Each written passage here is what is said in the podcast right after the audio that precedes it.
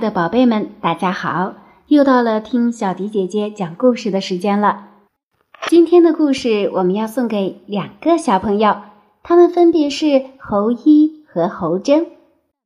两位小朋友点播了玉兔的故事，今天小迪姐姐就为两位小朋友特别选择了玉兔望月的故事，希望依依和铮铮小朋友能够喜欢。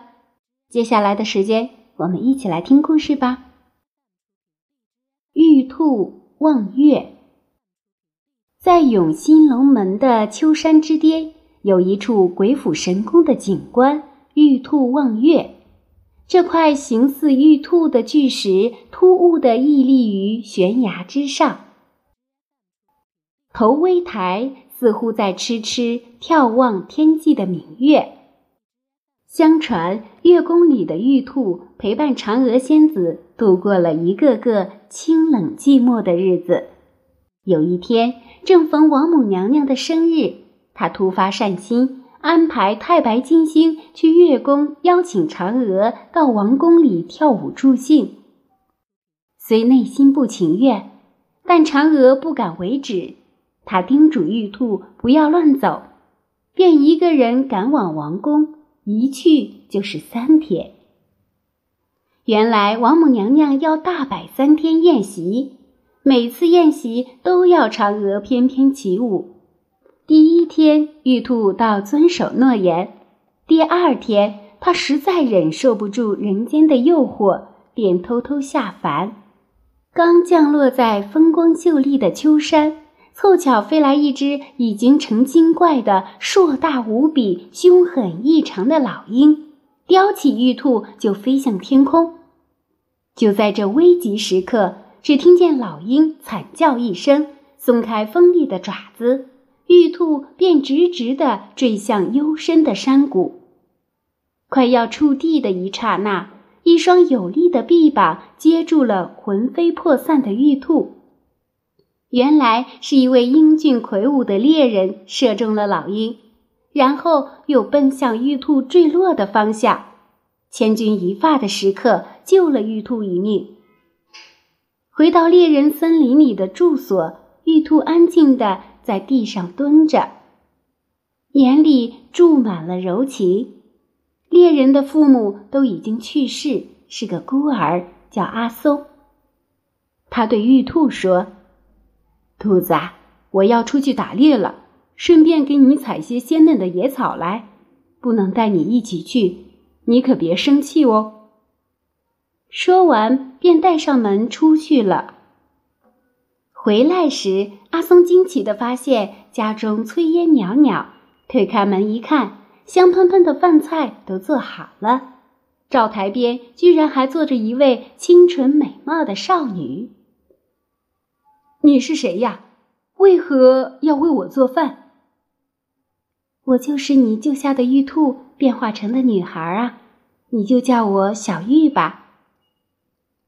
接着，玉兔将自己的来历述说了一遍，于是阿松与小玉交谈起来，两人都似曾相识，一见如故之感。后来，阿松与小玉结了婚。在广袤的大森林里过着自由自在、无忧无虑的生活。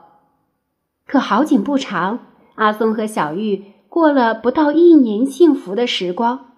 那只受过箭伤并痊愈的老鹰在森林里偶然发现了他俩的行踪，咬牙切齿地喊道：“此仇必报！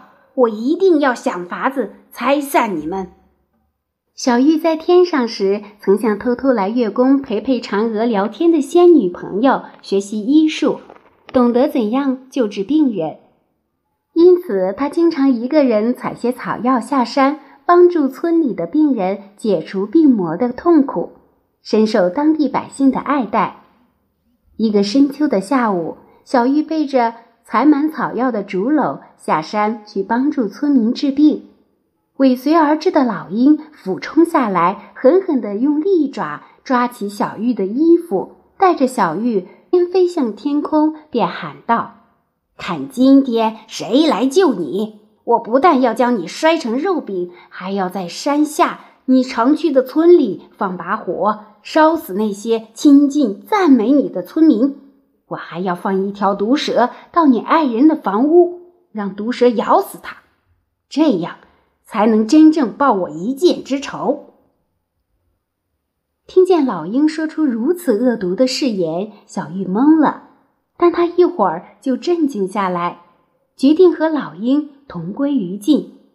于是，他飞快地从衣服里拿出一根绳子，将自己的左手与老鹰的左腿绕在一起，然后又悄悄地用右手从口袋里掏出一把小刀，用力刺向老鹰的右腿。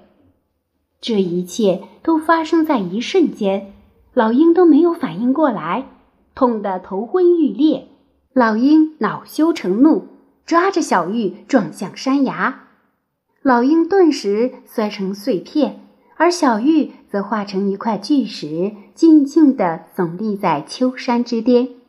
因为内心十分想见月宫里的嫦娥，所以小玉化成玉兔形状的石头，便年复一年、日复一日地眺望月亮升起的地方。打猎回来的阿松不见了小玉，只望见一块玉兔形状的石头。那只栩栩如生的兔眼似乎盈满了泪水，阿松伤心欲绝，不久就去世了。秋山脚下的百姓为纪念小玉，特意在玉兔形状的巨石旁修建了庙宇，每到月圆之日便去祭拜。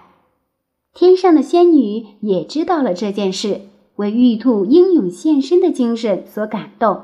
同时向往秋山胜似仙境的美境，于是偶尔偷偷下凡，来到秋山顶上倚天湖沐浴。而可怜的嫦娥却不敢私自下凡，只有等到每年中秋节，圆圆的月亮升起，嫦娥便站在月宫离玉兔望月景点最近的地方，深情地眺望已化成巨石的玉兔，喃喃自语。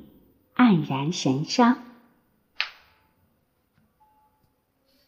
小朋友们，这就是小迪姐姐今天为大家讲述的有关于玉兔的故事了。希望大家喜欢，我们下期节目再见。